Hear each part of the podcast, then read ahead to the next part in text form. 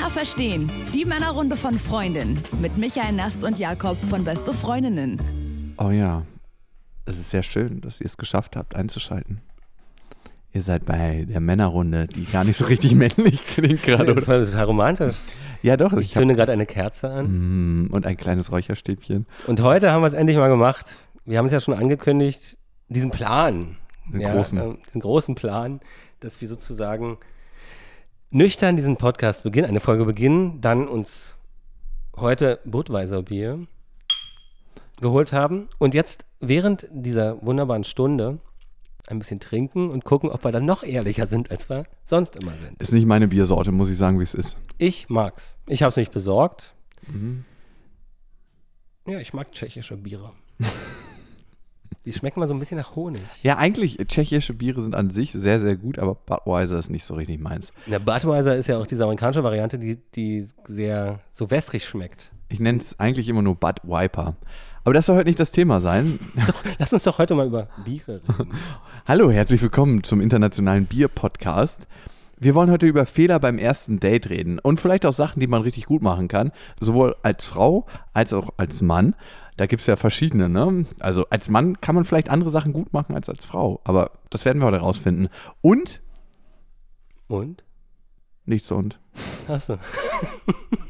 Der Alkohol fängt an zu wirken. Oh ja, das wird ja heute eine Schlittertour. Ihr könnt uns natürlich abonnieren bei dieser iTunes Spotify und gerne auch bei iTunes eine Bewertung hinterlassen, egal wie katastrophal schlecht sie sind. Und, wenn ich das mal kurz einlecken darf, Ja, bitte? Schatz, Ja. Gleich hast du den Fuß zwischen meinen Beinen und so. Hat das schon mal eine Frau bei dir gemacht, so bei einem Date? nein, noch, Nee? noch, tatsächlich noch nie. Das finde ich ist kein Fehler beim ersten Date. Wenn man seinen Schuh auszieht und dann So in den ersten fünf Minuten aber schon. sonst, sonst ist das direkt und du merkst auch so zusammen. richtig, wie sie total fußfertig ist und dann mit deinen Eiern anfängt so zu jonglieren.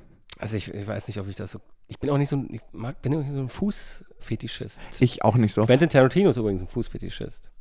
Das Kann sieht man in fast allen Filmen. In Pulp Fiction haben die diese Fuß, diese beiden Killer, diese, diese Fußdiskussion. Und auch in Kill Bill wird ja praktisch dieser Stimmt. Fuß ja immer so abgeleckt oder so von, von Mhm. Also ich mag schöne Füße auf jeden Fall. Ich kann, kann das bedingt nachvollziehen. Aber ich bin jetzt nicht jemand, der, der im Swingerclub einen schönen Fuß sieht und fragt, ob er mal den Lederstiefel anfassen darf und mit der anderen Hand irgendwas anderes macht. Das wäre jetzt nicht meine Präferenz. Warst du schon mal im Swingerclub? Ist Nein, für dich? tatsächlich noch nicht. Ich habe einfach eine andere Vorstellung von Erotik, als Erdnussflips essend mit einem Bademantel an der Bar zu sitzen. Naja. Also ich habe einen Kumpel, der geht da gerne hin. Trägt er einen Bademantel und isst Erdnussflips? Das weiß ich nicht. Frag ihn mal. Aber er hat mir gesagt, er geht mit seiner Freundin hin und, und hat da einfach Sex und er findet es halt gut, wenn Leute drumrum sind noch. Aber, Also die haben nicht, also ah, okay, nicht gerne zu, wenn nicht interaktiv. Sex. Genau. Mhm. Gut. Weiß ich gar nicht, ob ich das so toll fände. Und genau solche Themen, so müsst ihr eigentlich einsteigen in ein erstes Date. Gerade als Frau kommt das immer gut. Das wirkt unheimlich auf Männer. Tatsächlich wäre genau das ein Fehler, ne? Das über seine Ex. Ja, ja, ich, ich habe die Ironie verstanden, ich wollte sie trotzdem nochmal. Ist eigentlich unschön, wenn man Ironie nochmal irgendwie. Und das ist ja ganz schlimm heutzutage, weil sich ja alle Leute irgendwie für Ironiker halten, Mhm. aber viele auch gar nicht mehr Ironie verstehen. Darum gibt es ja auch zum Beispiel den Zwinker-Smiley, den ich immer hintersetze, Wirklich? ja, Wenn du Nachrichten schreibst. um klarzumachen, es ist ein Scherz. Mhm. Und ich bei mir selber auch festgestellt habe, wenn ich eine Mail bekomme, das machen gerne so Lektorinnen aus Verlagen, die hassen natürlich diese, diese Emojis oder Smileys. Mhm. Und die machen dann einen Scherz ohne so ein Ding dahinter. Und dann nehme ich das auch tatsächlich ernst inzwischen. Das ist leider so. Du bist gefangen in der Emoji-Sprache. Nee, ich, ich benutze nur diese zwei. Oft schon mal, ne? Ja. Lächeln und Zwinker-Smiley. kommen wir vielleicht zu dem ersten Fehler beim ersten Date. Wie findest du es, wenn eine Frau sehr, sehr, sehr explizit und offen über ihre vergangene Sexualität redet? Naja, also es ist vielleicht, vielleicht ganz am Anfang, Hallo, ich bin Manuela und ich bimse gerne. naja, okay, aber dann wird es ja schon so vor, ist ja zum Beispiel eine Vorlage dafür, dass es letztendlich sofort zu Sex kommen wird. Mhm. Und das wirft ja eigentlich schon ein Licht, wie die Beziehung dann sein wird. Beziehung oder? Oder dieses Verhältnis oder Mhm. wo, es dann hinläuft, ja. Aber warst du schon mal irritiert von einer Frau, die sehr explizit über ihre vergangenen Sexualkontakte geredet hat? Ja. Ja? Und positiv irritiert oder negativ? Naja, kann man, kann man, posi- nee, man kann ja positiv überrascht sein. schon. Ja. Nee, das ist dann schon, naja, negativ. Also Das ist, ja, Ich habe mich da heute mit zwei Frauen im Auto drüber unterhalten. Mhm. Den Mädels von Schnapsidee. achso.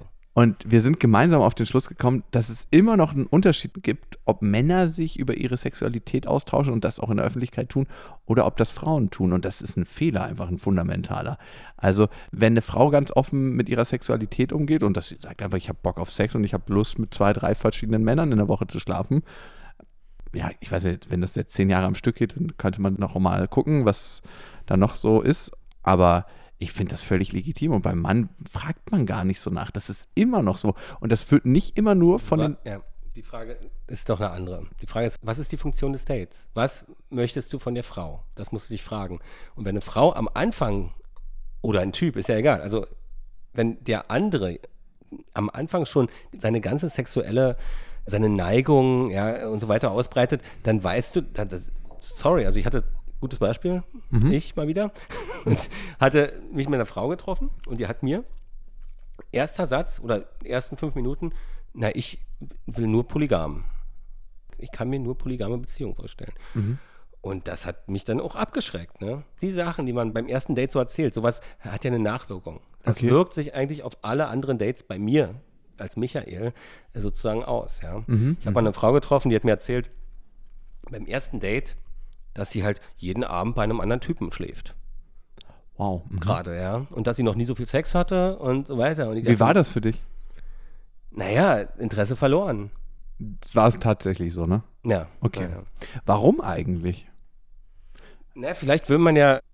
Es, worum geht es denn in einer Beziehung oder wenn man sich verlieben möchte? Es geht ja darum, dass man auch in gewisser Weise auch, oder sich seiner Einzigartigkeit. Aber muss sich daran eine andere Person erinnern, dass du einzigartig bist? Das ist immer die Frage, finde Das ich. ist die halt für viele die Funktion der Liebe. Glaubst Oder der du das? Verliebtheit. Der Verliebtheit vielleicht, aber nicht der Liebe. Ich glaube, Liebe muss nicht ein Gefühl sein, dass dich jemand daran erinnert, dass du einzigartig bist und das muss Oder ja auch anders, sag mal anders. Ich möchte ungern bei einem ersten Date, wenn ich das Gefühl habe, ich bin austauschbar, Mhm.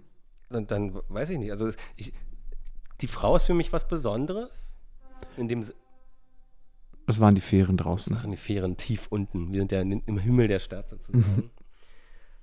Ja, wahrscheinlich braucht man da so eine Reife als Mensch, ja, dass man sich sozusagen. Nein, ich habe die auch noch nicht. Ich frage deshalb so nach. Ne? Ich bin ja vielleicht an einem ähnlichen Punkt wie du, dass ich mich dann frage bei einer Frau, okay, klar ist das einmal austauschbar und was für einen Wert hat das hier zwischen uns? Und ich habe aber schon oft über die Frage nachgedacht, muss jemand anderes mir sagen, dass ich was Besonderes bin oder weiß ich das für mich selber? Weil das Ich glaube, es Gefühl, sind verschiedene Ebenen. Inwiefern? Na, es ist halt so. Also wenn ich, man hat ja ein Selbstbewusstsein oder man hat verschiedene Selbstbewusstsein, ne? Mhm. Ja, man kann im Job sehr selbstbewusst sein, aber in Gegenwart einer attraktiven Frau total unsicher. Ja. Okay. Und ich glaube, das, das muss man so unterscheiden. Und ich glaube, die wenigsten Leute sind sich ihrer selbst so bewusst, ja, also die sind so in sich rund, das gibt es eigentlich ganz selten heutzutage. Ich habe oftmals bei Männern das Gefühl, dass sie irgendwie so eine einzigartige Perle sich raussuchen wollen, die sich für ihn aufgespart hat, das ganze Mhm. Leben lang. Also so ein bisschen in die Richtung Also, schon. Da kenn ich gibt's so, ach, da gibt's Männer in die Richtung. In verschiedenen sozialen Schichten und dann. Nee, also äh, meine Kumpels auch nicht. Also Meine Kumpels. tatsächlich nicht, weil ich sowas auch nicht unterstütze, so eine Denkweise. Also ich frage mich immer, woher das, Das kommt. ist so eine Pascha-Attitüde eigentlich. Ne? Ja, ja, klar, total. Also ein sehr, sehr unterdrückerisches Verhalten, finde ich, ist das. Und das Okay. kann ich nicht tolerieren. Okay, weitere Fehler beim ersten Date.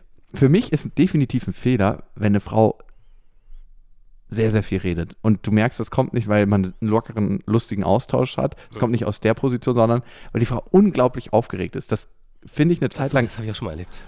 das finde ich eine Zeit lang sehr, sehr niedlich, aber irgendwann denke ich mir so, oh Gott, man wird so nach hinten gepresst als Mann. Ne? Man lehnt sich so zurück und guckt sich das Schauspiel nur noch an und findet es irgendwann nur noch komisch. Genau, also ich hatte das mal mit einer Frau und die hat mir auch später gesagt, dass sie so aufgeregt war Mhm. ja, und darum so viel geredet hat. Aber es war wirklich so, wenn ich nur angesetzt habe, was zu sagen, habe ich drei Worte geschafft und dann hat die wieder reingegrätscht und die ganze Zeit weitergeredet. Mhm.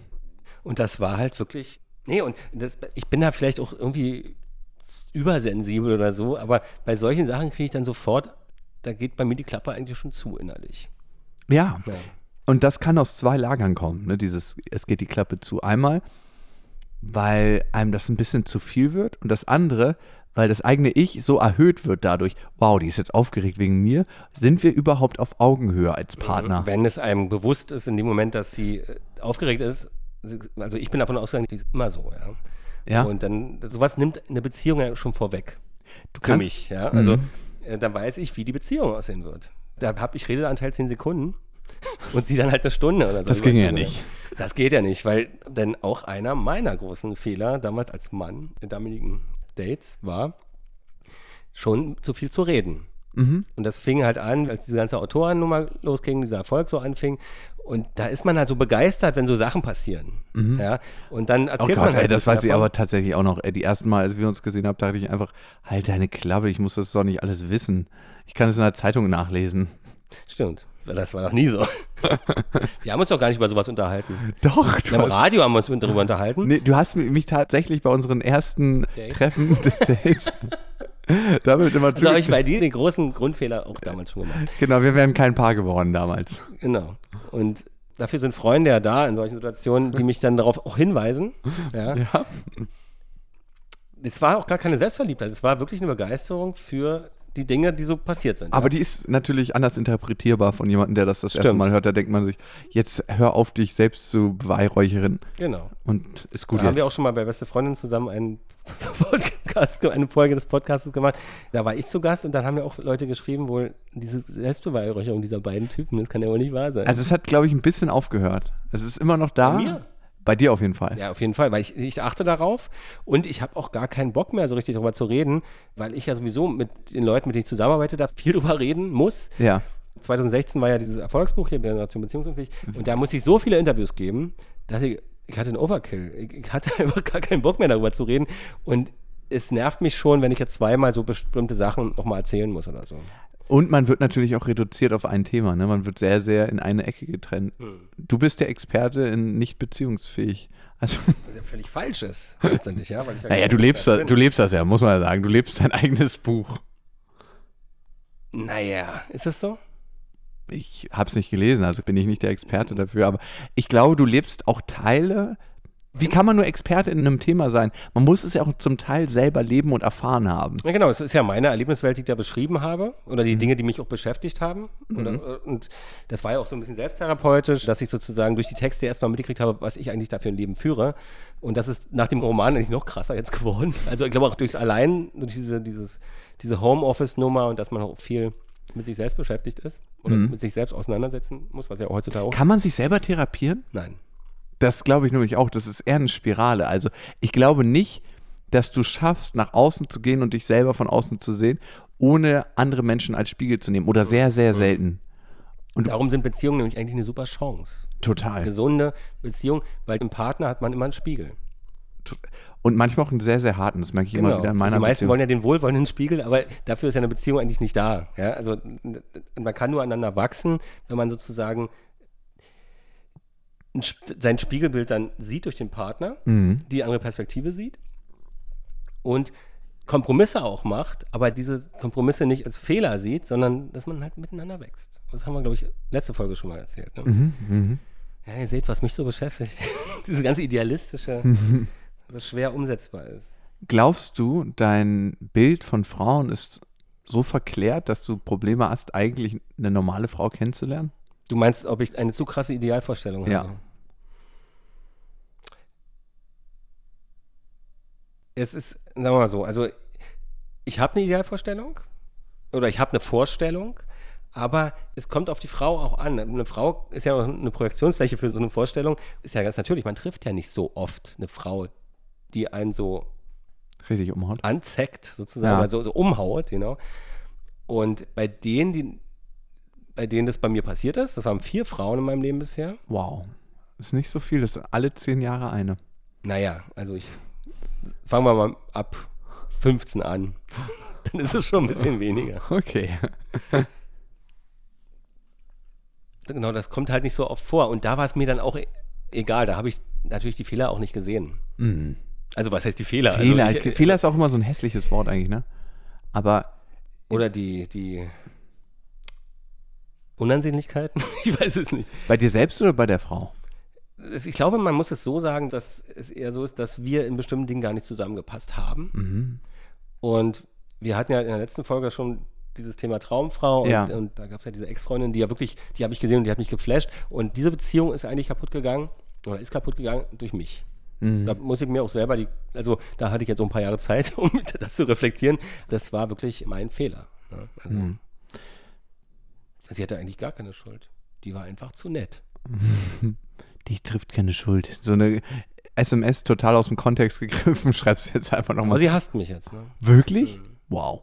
Das habe ich über? Dritte dann mitbekommen, weil ich eine Geschichte, in meinem allerersten Buch gibt es eine kleine Anekdote, die ich sozusagen da in so einer Story geschrieben habe. Da ist sie nicht erwähnt, da ist sie auch nicht, also es ist überhaupt nicht nachvollziehbar, ja, Mhm. wer das ist. Und da wurde mir gesagt, ja, die arme Mhm. Punkt, Punkt, Punkt, die, die ist ja, also, na, die, die hasst mich jetzt halt durch diese Geschichte. Ist ja auch mal in Ordnung, jemanden zu hassen. Darf ich das mal erzählen, diese Geschichte? Ja, bitte. Es war so, dass wir in der Beziehung, hat sie mich immer Hase genannt. Hase, wirklich? Und Hase Also k- wegen deinem. ich, ja, wegen meinem. Also nee, weil. Hasen sind ja Fluchttiere. Ach, okay. Nein, deswegen nicht, nein. Oh, ich dachte gerade, weil es darauf hindeutet, wie du im Bett bist. Mm, nee. Ich Okay. glaube, nee, das, das ist ja zu. Ja, ja, genau. Zu- Das ist ein bisschen zu schnell. Ja. Nee, war, also ich fand halt das nicht so gut. Ja, aus welchen Gründen auch immer sie mich so genannt hat. Der Grund war letztendlich der, ich habe sie dann gefragt und sie hat gesagt, dass sie alle ihre Freunde Hase nennt. Denn wenn, wenn sie in eine andere Beziehung kommt, dann ist es einfacher, als kann man so Verwechslungen Vermeiden. vorbeugen. Das ist wirklich ein ganz, ganz hässlicher Grund. da, Und da, dann ging es noch weiter. Und dann, also sind wir auseinander. Und dann ist sie danach mit dem Typen zusammengekommen, der Michael auch heißt. Also, er hielt, Ah. also sie konnte ihn Hase nennen und Michael und sie war auf der sichersten Seite. Und das war diese Geschichte. Und, und das hat sie natürlich total getroffen, als das da irgendwie. So aber ist doch die Wahrheit, wenn sie das gesagt hat. Warum trifft Menschen die Wahrheit oder die Wahrheit, die sie selber erzählt haben auch, ne? Das verstehe ich nicht. Wirklich? Na, jeder sieht sich ja dann, sieht das ja aus seiner Perspektive wieder anders. Und vielleicht war, hat sie es auch als äh, so eine Offenlegung von in, zu intimen Details einfach empfunden, ja. Intim, nicht intim. Das definieren wir hier immer noch. Also auch ich habe nicht, weil ich aufgeregt war, sondern weil ich halt wirklich gerne und viel rede und auch manchmal ein bisschen so viel über mich rede. Damals zumindest. Nachdem jetzt bin ich ja Jetzt ganz, jetzt ganz, ganz, sensibilisiert geworden. Aber musst du dich da selbst dann bremsen manchmal? Nein. Nein, ne? Nee, inzwischen ist das wirklich nicht mehr so. Also Das ist eingeschliffen. genau. Also ich hatte das einmal, das war auch ganz süß, da habe ich eine Frau kennengelernt Mhm. und die hat eigentlich ein Interview mit mir geführt. Mhm. Also die wusste, wer ich bin und hat die ganze Zeit Fragen gestellt. Und zwar so massiv, es war wie ein Interview. Und ich hatte eigentlich gar keine Chance, eine Gegenfrage zu stellen.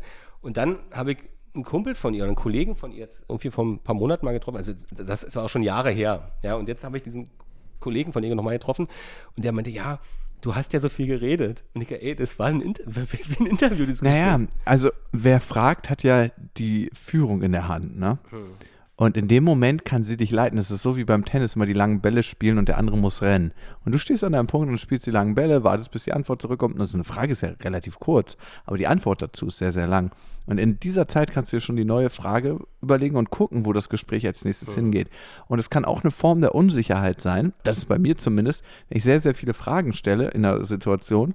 Jetzt nicht bei uns hier, da will ich einfach das Gespräch so ein bisschen schön geschmeidig machen sondern allgemein, dass ich eigentlich in der sicheren Position des Fragers sein möchte und die unsichere Position des Antwortengebens, weil das ist ja eigentlich diese zerbrechliche Position vermeiden möchte. Hm.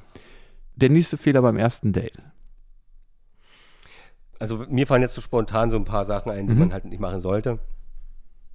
Vielleicht sollte man nicht unbedingt beim ersten Treffen die ganzen Schicksals- und tragischen Erlebnisse der unmittelbaren Vergangenheit erstmal auswerten.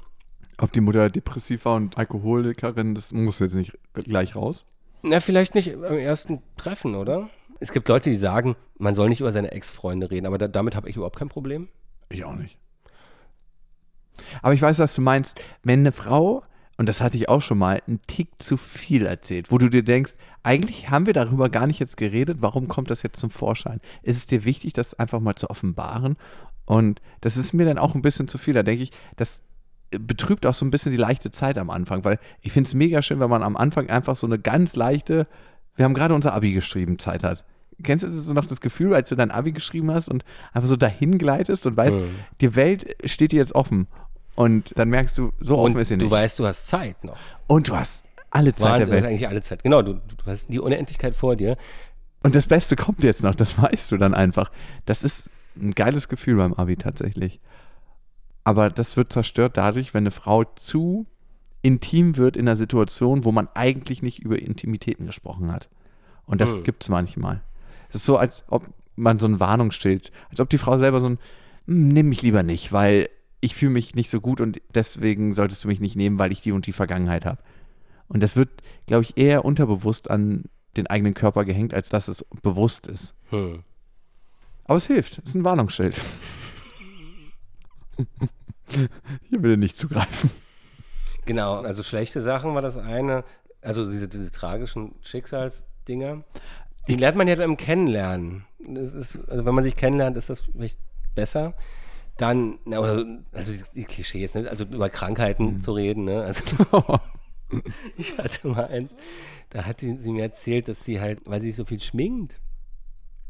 Keine schlimme Akne gekriegt hat? Nee, nee, sie, sie hat immer irgendwie, hat die Haut sich immer irgendwie so gepellt oder hat ganz, ganz kaputte Haut gehabt und weil sie sich immer so pellt und die hat sich immer so gepellt und immer wenn sie dann sich abgeschminkt hat, ist so richtig ein Schuppen von den Augen so runtergefallen und, und, und sowas erzählt sie mir so bei, beim ersten Date, ja. Obwohl, da muss ich sagen, manche Frauen können sowas erzählen und man findet die immer noch attraktiv, weil man merkt, die stehen da mit so einem Selbstbewusstsein hinter. Das ist denen relativ wurscht, was du davon denkst, sondern es ist einfach eine lustige Story. Und so eine Frauen gibt es. Und die, finde ich, machen sich eher noch attraktiver dadurch. Meine Freundin zum Beispiel, die fand das Essen beim zweiten Date so lecker, dass sie danach gesagt hat, ich lecke jetzt den Teller ab. Oh. Und das fand ich ziemlich geil. Also im Restaurant. Nein, zu so, Hause bei uns. okay. Zu Hause bei uns. Aber Etikette, ne?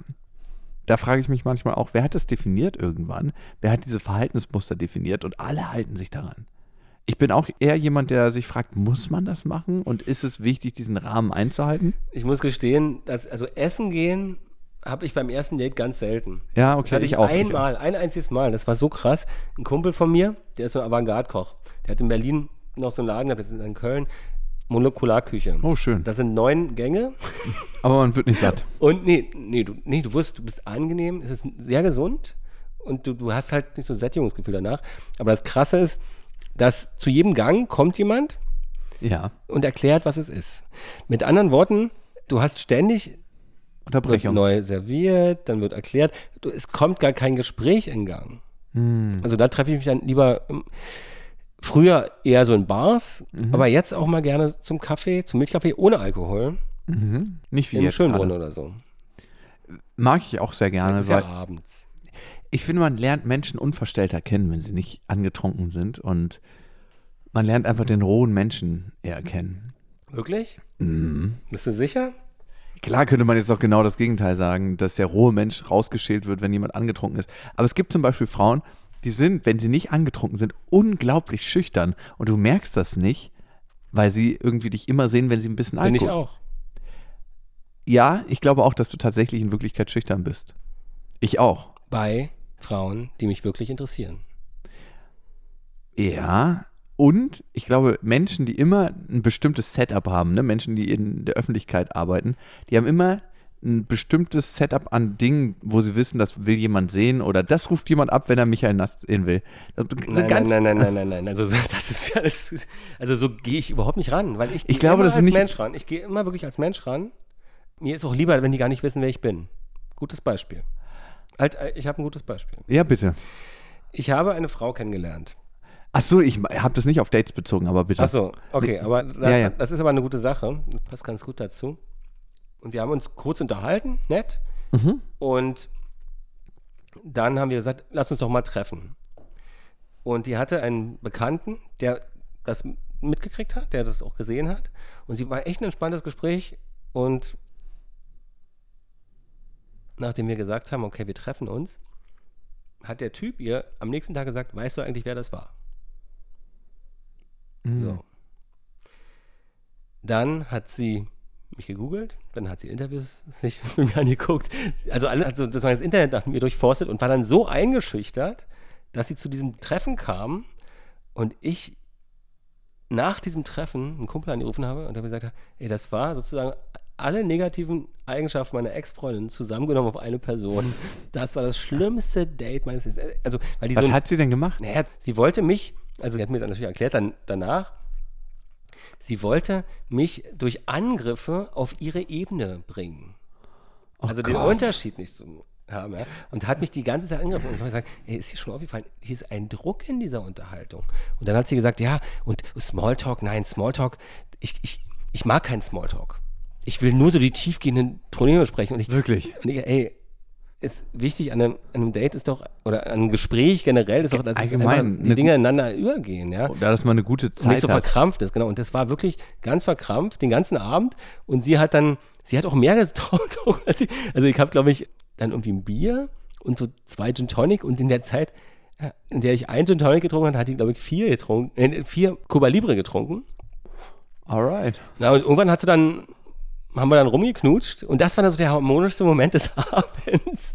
Aber, Anstrengend. aber es war dann am Ende auch klar, dass wir uns eigentlich nicht wiedersehen, aber haben wir uns dann auch nochmal wiedersehen, aber Zum mal näher unterhalten in der Horizontalen. Leg dich hin, wir müssen reden. Ah ja, okay. dazu möchte ich mich nicht. ja, alles klar. Aber ich merke das oft bei Frauen, die so provokativ sind, ne, die so einen so necken und reizen. Das sind Frauen, die wollen immer was Körperliches. Also, das ist meine Erfahrung zumindest. Die überspielen eine eigene Unsicherheit, indem sie versuchen, Fehler bei dem anderen zu finden. Das ist ja auch ein ganz einfaches Dating-Game bei Männern. Das ist so was, oh, jetzt mache ich die Frau ein bisschen nieder, dass sie, Das ist so Barney Stinson-mäßig. ja, dass sie sich gut fühlt. Würde ich nie machen. Ich auch völlig nicht. fremd. Ich finde das ganz, ganz furchtbar. Also ich versuche immer, dass beide ein gutes Gefühl haben, vor allem ich. Genau.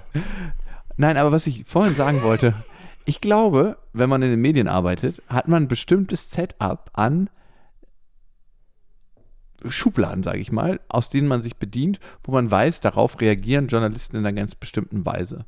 Will Smith zum Beispiel, glaube ich, ist vor der Kamera anders, wenn er ein Interview gibt und wenn er irgendwo ist, als er zu Hause tatsächlich ist. Mhm. Das ist das Aktivitätslevel, was du veränderst. Na, du hast die, die Rolle in der Öffentlichkeit sind ja verschiedene Personen, weil die Leute sich auch schützen wollen.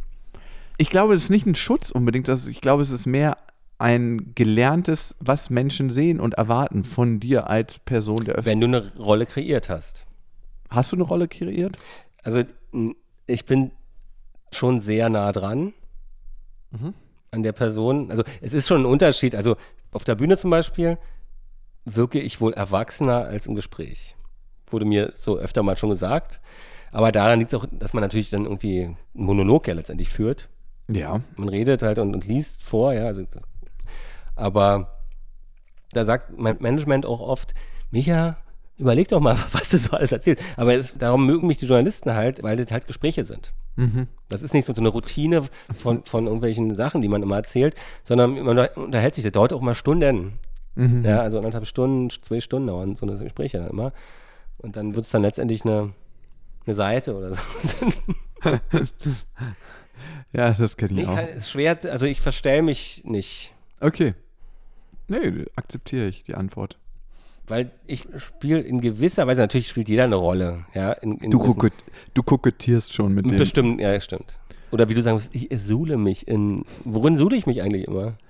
Hm, ich glaube, du streust die Asche deiner Selbstbeweihräucherung und darin suhlst du dich gerne mal so ein bisschen. Also jetzt nicht übermäßig, aber schon in jedem Podcast ein bisschen. Ist das so? Minimal, ja, würde ich schon sagen. Aber dabei wirst du nicht unsympathisch. Also Das müssen unsere Hörer entscheiden. tatsächlich. Übrigens, eine Sache wollte ich noch sagen, oder Ja. habe ich es vorhin schon gesagt? Das Geile ist, das Thema dieses Podcasts, Mhm. dieser Folge, ist ja ein Kommentar von einer Dame bei iTunes gewesen. einer Hörerin, total geil. Und wenn ihr sagt, Männer redet mal darüber in Männerrunde oder darüber, dann schreibt uns gerne eine Mail. Dann schreibt uns gerne einen Kommentar bei iTunes und dann können wir das lesen und integrieren und einbauen. Ich finde das super cool, was für eine Interaktion entsteht zwischen Hörern und uns. Also es fühlt sich an, als ob das ganz klein ist, dass wir nur zu dritt oder maximal zu viert an einem Tisch sitzen. Die nächsten Fehler beim ersten Date. Oder lass uns doch mal darüber reden, was geil ist beim ersten Date. Wie soll ein erstes Date sein? Ich sag dir mal ein paar Sachen, die ich mal hatte beim ersten Date und die ich so super cool fand. Ich mag's, wenn so eine ungezwungene Stimmung entsteht. Wenn man nicht das Gefühl hat, man ist ja auf dem ersten Date oder hier entsteht was ganz, ganz Großes, hier ist alles kacke, sondern dass man erstmal eine Zeit hat, wo man gar nicht über Zukunft oder Vergangenheit nachdenkt, sondern man ist einfach so. Ich würde ja richtig idealisiert. Aber kennst du das, dass man so einen Flow es, hat mit es manchen Menschen? ein, Es sollte ein Gespräch sein. Ein ganz normales Gespräch. Ja, und wo man einfach denkt, ich bin jetzt zur richtigen Zeit am richtigen Ort. Mhm. Und das ist geil, dass ich hier bin. Und das ist nämlich auch, ein, tut mir leid, dass ich jetzt mal in die Fehler gehe, das ist halt, was ich ganz schlimm bei Dates finde, ist dieses, wenn so eine bestimmte Verkrampftheit da ist, zum Beispiel in der Suche nach Gemeinsamkeiten. Oh ja. Oder es muss hier was ganz Großes werden. Das ist ja auch eine Verkrampftheit, die entsteht. Es muss Aber was das schüchtert ja total ein. Also wenn man gleich in die ganz große Sache geht, denn das ist ja eine Entwicklung, ist ja immer eine Bewegung sozusagen. Das passiert ja nicht mit einem Mal, weil Liebe, Liebe ist ja eine Tätigkeit. Ja. ist ja nicht das, was einem passiert, ja. Sagst du dir das selber gerade oder was? Das habe ich bei meinem inzwischen besten Freund Erich Fromm gelesen. wollte ich gerade sagen. Ja, und es gab Frauen, da hatte ich das Gefühl, die hatten richtig eine Liste im Kopf. Mhm. Und dann so Hund oder Katze. Oh Gott, nein. Und danach wird dann, Sternzeichen, danach wird dann wirklich kategorisiert, ob man zusammenpasst oder nicht. so, ganz, ganz schlimme Frage. Eh so eine, so eine Entweder-Oder-Fragen. Beides. Ich mag Hunde und Katzen. Ich bin Fischer vom Sternzeichen her und dann sagen ganz viele Frauen, oh Gott, das hätte ich mir denken können. Das ist was ganz Schlimmes. Weißt du, was Psychologen sagen über Sternzeichen und die Deutung von Sternzeichen? Dass es als Psychologie leid wahrgenommen wird von Frauen.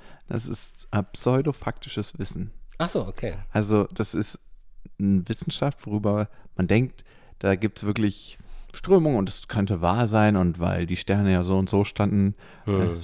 Aber vor den meisten wird es belächelt. Ich weiß nicht so genau, was ich davon denken soll, aber ich wurde auch von meiner Mutter extremst damit therapiert schon fast. Hm. Ja. Also das ist mit Sternzeichen. ja. Jakob, du Oh, bist im krass. Aszendenten dann und dann geboren und, Und ich weiß, das ist interessant, denn ich hatte mal eine Kollegin, die war sehr fanatisch in dieser Richtung. ja. Und die hat mir mal so ein 30-seitiges Persönlichkeitshoroskop ausgedruckt. Hand Also das Horoskop-Software. Hand aufs Herz, hast du es gelesen? Ganz. Äh, Sie hat es mir dann in einem verschlossenen A4-Umschlag gegeben. Oh, mich gruselt's. Und ich habe das dann natürlich gelesen. Und es gibt einen Satz aus diesem 30-seitigen Manuskript, sag ich mal, Pamphlet. der mich dann doch tief getroffen hat. Mal sehen, ob ich es zusammenkriege. In der Liebe geht es ihnen darum, nee, in der Liebe geht es ihm nicht um ein tiefes Gefühl, sondern eher um sich selbst, also ums Ego letztendlich. Wow. Ja, Mist, ich kriege die Formulierung, die genau. Nee, aber ich krieg den Sinn gerade. Ja. Und Also, dass ich letztendlich nur, also eine Frau brauche, um dich selbst zu projizieren. für mich selber zu profilieren und mit der ich, na, angeben ist das falsche Wort. Meistens ist es ja so, wenn einen was tief trifft, dann steckt da irgendwo eine Wahrheit drin. Sonst würde man sich nicht so getriggert fühlen. Ich kann es schwer einschätzen. Steckt da für dich auch eine Wahrheit drin? Naja, also ich möchte mit meiner Freundin, also ich habe ja auch einen bestimmten Geschmack, also bei Frauen, äh, so diese slawische Züge, so, Mhm, ja, ja. mag ich ja. Und da, es gibt, ich kenne viele meiner Kumpels, die sagen, ist überhaupt nicht mein Typ. Also es geht gar nicht darum, eine Präsenz zu haben oder ein Mhm. Vorzeige. Selbstdarstellung, einen Vorzeigeobjekt zu haben. Eher vielleicht für mich, aber das ist das Äußere, ist für mich ja immer so dieser Auslöser. Es ist dann eher so, dass es, dass es vielleicht für mich, also für mein Ich oder so, äh, was ist, aber, aber ich denke da nicht an die anderen. Mhm. Also ich denke nicht daran, kann ich mit der Frau auf den roten Teppich gehen? Es gibt Schauspieler, die denken so. Ja? Ja. Und es gab übrigens noch eine andere Sache, wenn du das gerade sagst, in, diesen, in diesem Persönlichkeitshoroskop stand auch noch ein anderer Satz, der mich getroffen hat. Und zwar stand da, Ausländern gegenüber sind sie voreingenommen. In einem Horoskop? Das ist ein Persönlichkeitshoroskop. Bitte. Und da dachte ich, aha, das ist halt schon ein bisschen krass. Oh Gott, ey. Nee, sowas kann ich nicht glauben. Weitere Fehler beim ersten Date oder weitere Sachen, die gut sind. Eine Sache, die gut ist, finde ich, beim ersten Date, und das klingt vielleicht albern und komisch, ich war mal in einer Comedy-Show beim ersten Date Mhm. und die war tatsächlich lustig und wir haben beide darüber so krass gelacht. und es klingt total komisch, wenn ich das jetzt erzähle, weil es klingt nicht nach einem schönen ersten Date, zusammen in eine Comedy-Show gehen. Also es war wirklich richtig krass lustig und, Mhm. und danach war der Weg geebnet für uns beide, weil wir schon so eine Hum Ach so, okay. So eine Humor- Okay, na, okay. Und es war nicht alles lustig, aber wir konnten über alles lachen, weil wir irgendwann über die Leute, die da unten standen, gelacht haben. Du hast ja mit manchen Frauen eine unglaubliche Humorebene. Hm. Und wenn du die hast, Ganz, ganz manchen. Ganz, ganz manchen. Also ganz wenigen. Also ich habe es mit ganz wenigen. ganz wenigen Frauen, aber mit wie vielen Menschen kann man wirklich tatsächlich richtig gut lachen? Nicht viele. Und Also Mehr als Männer als Frauen in meinem Leben. ich glaube, vielleicht ist es auch für Frauen so, dass sie mehr Frauen kennen, mit denen sie gut lachen können als Männer. Es gibt wenig Frauen, die so einen richtig schmutzigen Humor haben, wie ich ihn habe. Ich muss jetzt mal ganz brutal sagen. Nein, okay, das ist ja auch schon räudig teilweise. Ne, Auf jeden Fall. gibst.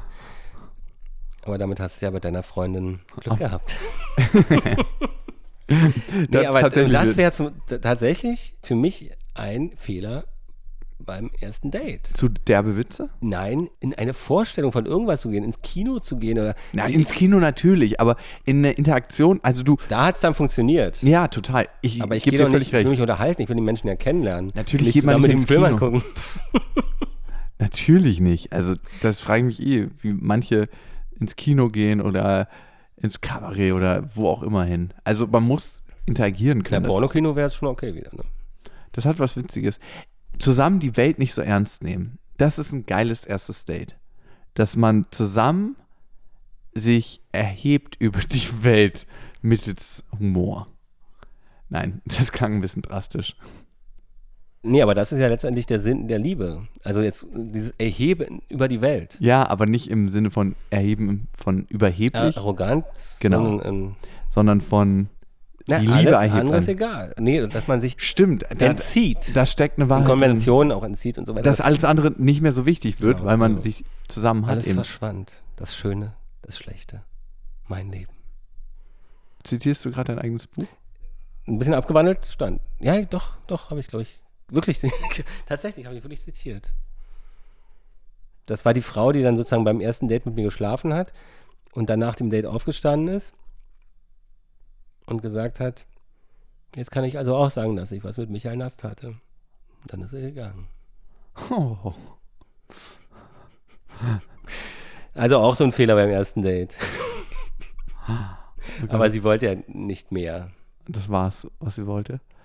Was ich auch noch sehr mag bei ersten Dates und generell bei Dates, wenn Frauen relativ ruhige Blicke haben, also so, wenn sie relativ klar und ruhig, So wie ich jetzt gerade. nicht den langsamen Augenlidschlag. Haben wir uns nicht darüber unterhalten? Ja, wir haben uns darüber unterhalten. Das ist sofort bei mir Hassmodus, ey. Wenn eine Frau so ganz, ganz, ganz lange den Augenlidschlag hat, so ganz lange, so, wo man sich denkt, wenn sie auf der Autobahn Auto fahren würde, wäre schon längst ein Na, Verkehr. so zwei Sekunden zulassen, die Augen zu. Oder ganz kurz nochmal kurz so aufmachen und dann wieder zu und auf. Nee, ist nicht meins. Aber es gibt Frauen, wo du merkst, die können dir einfach super lang in die Augen gucken, weil sie, weil denen das nichts ausmacht. Weißt du, was ich meine? Merkst du die Tension? Ich spüre schon eine Verbindung zwischen uns. Wir probieren das gerade aus, ihr könnt Ja, das ja. nicht sehen.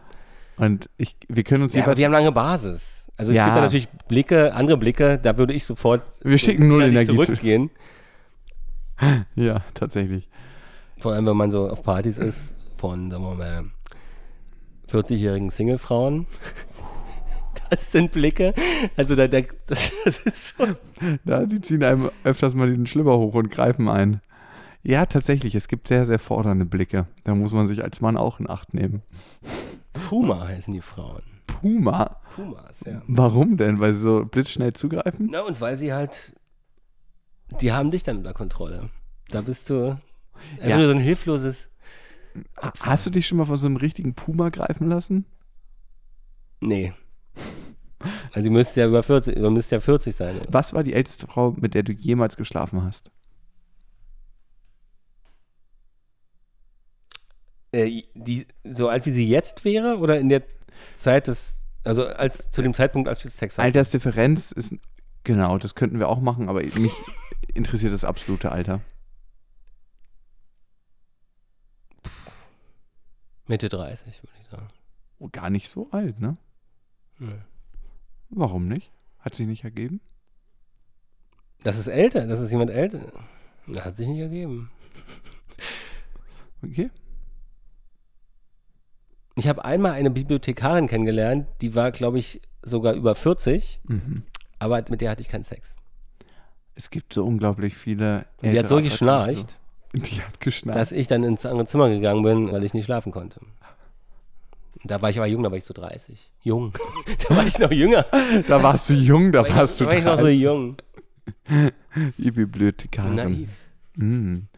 Okay, noch ein paar schöne Sachen vom ersten Date. Was waren so richtig schöne Sachen beim ersten Date, die du erlebt hast? Da gab es nicht viel, die Liste ist kurz. Na, es gibt eine, na, na so richtig. Ich meine, es ist nicht so, dass man jetzt irgendwie total die. Also ich hatte, glaube ich, eine Menge schöne erste Dates. Mhm. Aber eins hatte ich, das war ganz cool. Ist natürlich nichts draus geworden, aber Oh Gott. da war damals noch in Berlin am Montbijou Park. Mhm. Das war ja alles früher noch so bewachsen mit Gebüschen und sowas. Also diese, diese Uferplätze. Nicht Oder weit von den Prostituierten auf der Oranienburger. Nein, die andere Seite. Okay. Und mit der habe ich mich getroffen und dann sind wir eigentlich so durch die alte Mitte von Berlin gelaufen. Und Mhm. so, so irgendwelche hinteren, ja, es war auf jeden Fall, haben wir am Ende dann gesessen an dieser Uferpromenade, sind durch so ein Gebüsch durch, damit wir wirklich direkt an diesem Kanal sitzen konnten. Und das war schon cool. Du sagst was so Geiles gerade.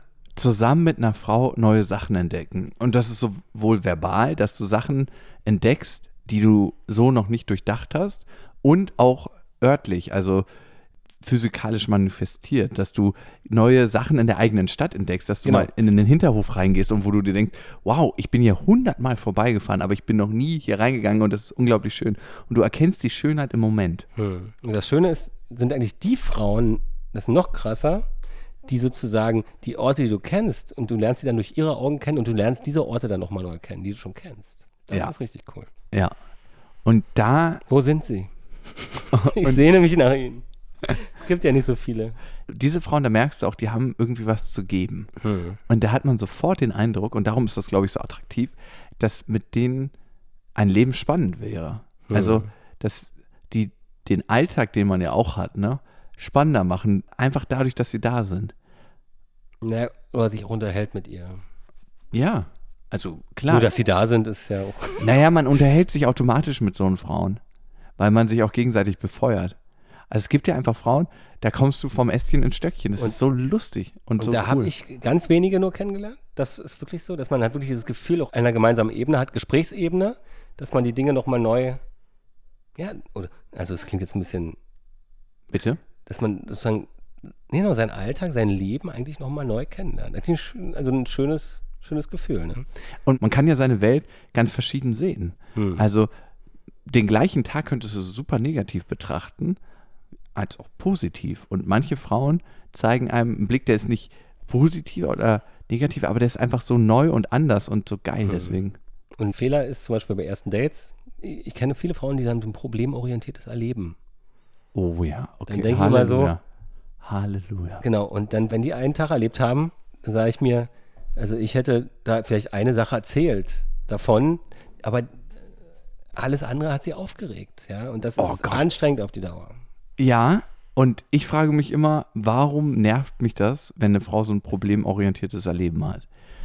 Also für mich kann ich es persönlich sagen, weil ich mich manchmal ein bisschen dafür verantwortlich fühle, aber natürlich auch, weil mich der Blick auf die Welt einfach stresst. Und ich möchte Mhm. mit diesem Blick auf die Welt gar nichts zu tun haben. Ich möchte niemals so auf meine Wirklichkeit gucken. So wie du über andere redest, das sagt mehr über dich selber aus als, als über die anderen. Total. Also so wie du mit anderen ins Gericht gehst, gehst du auch mit dir selber ins Gericht. Manchmal sogar noch ein bisschen härter. Was ich sehr, sehr schön finde an Frauen ist, wenn sie unorthodox denken. Also ich glaube, das führt auch zu dem, was wir gesagt haben, dass du deine eigene Perspektive und die Perspektive aufs Leben nochmal neu kennenlernst. Weil eine Frau nicht in den üblichen Denkmustern denkt, die du schon kennengelernt hast. Das heißt nicht unbedingt, dass es unorthodox ist, aber die Wahrscheinlichkeit ist höher. Ich schweige, weil ich nichts hinzufügen kann. Das ist, aber es ist auch so ein Ideal wieder. Ne? Also das ist ja immer so schwer zu verwirklichen. Das passiert, sowas passiert nicht oft im Leben. Ja, aber es passiert. Ich muss dich mal wieder auf den Es Boden der Tatsachen. Es passiert. Du immer mit deinem. höre ich da den Frustrierten aus dir sprechen. Nee, passiert. das ist nicht, nicht frustriert, das sind Erfahrungswerte. ich mag keine Erfahrungswerte. Sie verschmälern den Blick auf das Leben, was jetzt kommt. Erfahrungswerte. Was ist denn das? Das ist nicht den Blick, den du hast nach dem Abitur. Was kann. Natürlich, ja, aber mal, Genau diesen Blick müssen wir jeden Morgen haben, wenn wir aufwachen. Was das kann dieses Einfache, Leben bringen? das Einfache, was so schwer zu machen ist. Ja, wenn du jetzt daran denkst, ne, als du dein Abitur gemacht hast und wie du auf dein Leben in die Zukunft geblickt hast, würdest du sagen, du bist deinem Ideal gerecht geworden? Beruflich auf jeden Fall, ja. Mhm. Und Privat, naja. Steigerungspotenzial. Da ist noch Luft nach oben, wie man so schön sagt. Ich für meinen Teil würde sogar sagen, dass ich noch mehr lebe, weil ich mir das nie so detailliert ausgemalt habe, beruflich, was ich einmal machen werde. Privat muss ich sagen, ein Kind zu haben, ne- ich habe ja eine Tochter, Hm. das ist viel, viel krasser, als ich mir das hier vorgestellt habe. Also dieses Gefühl, was du auch entwickelst. Ganz, ganz anders. Man kann sich Liebe in der Form niemals vorstellen, weil das so viele Facetten hat. Es ist so viel komplexer.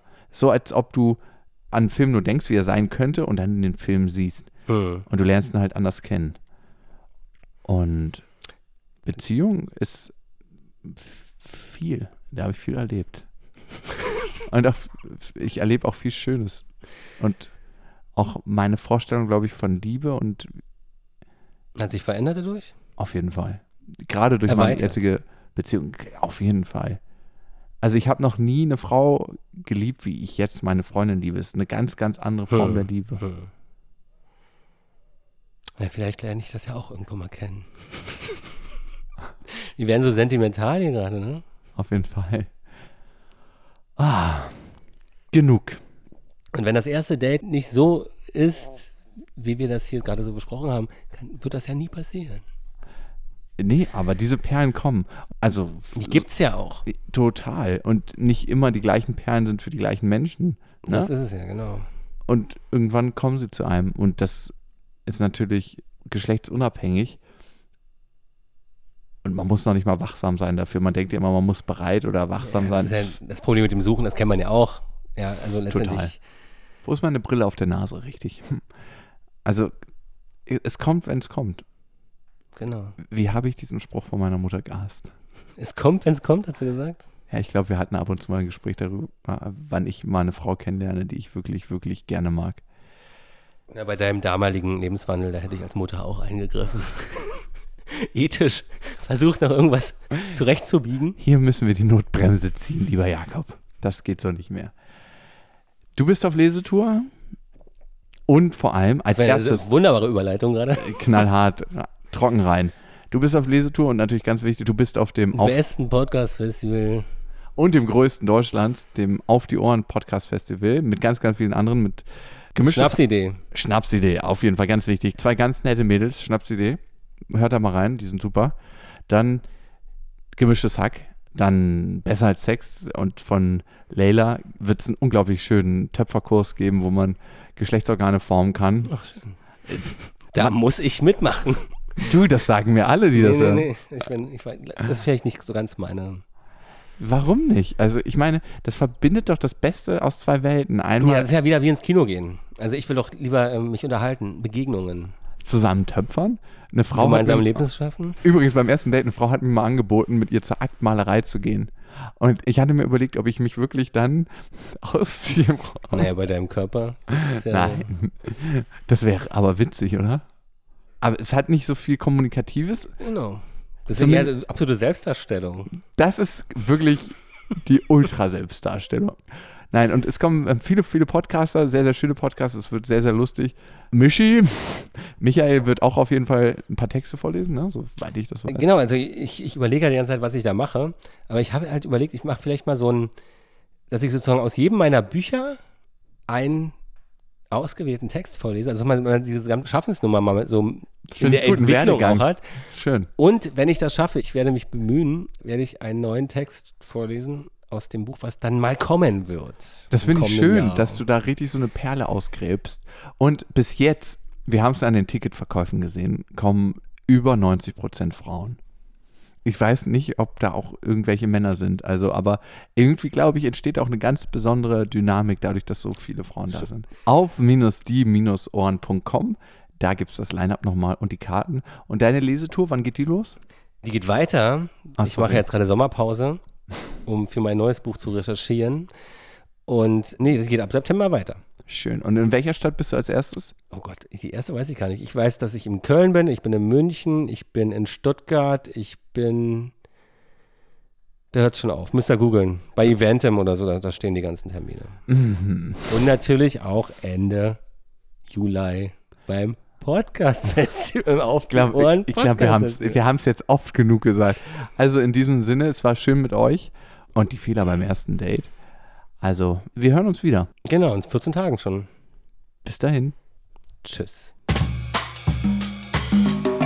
Das war die Männerrunde von Freundin mit Michael Nast und Jakob von Beste Freundinnen. Jetzt abonnieren auf iTunes, Spotify und natürlich auf freundin.de.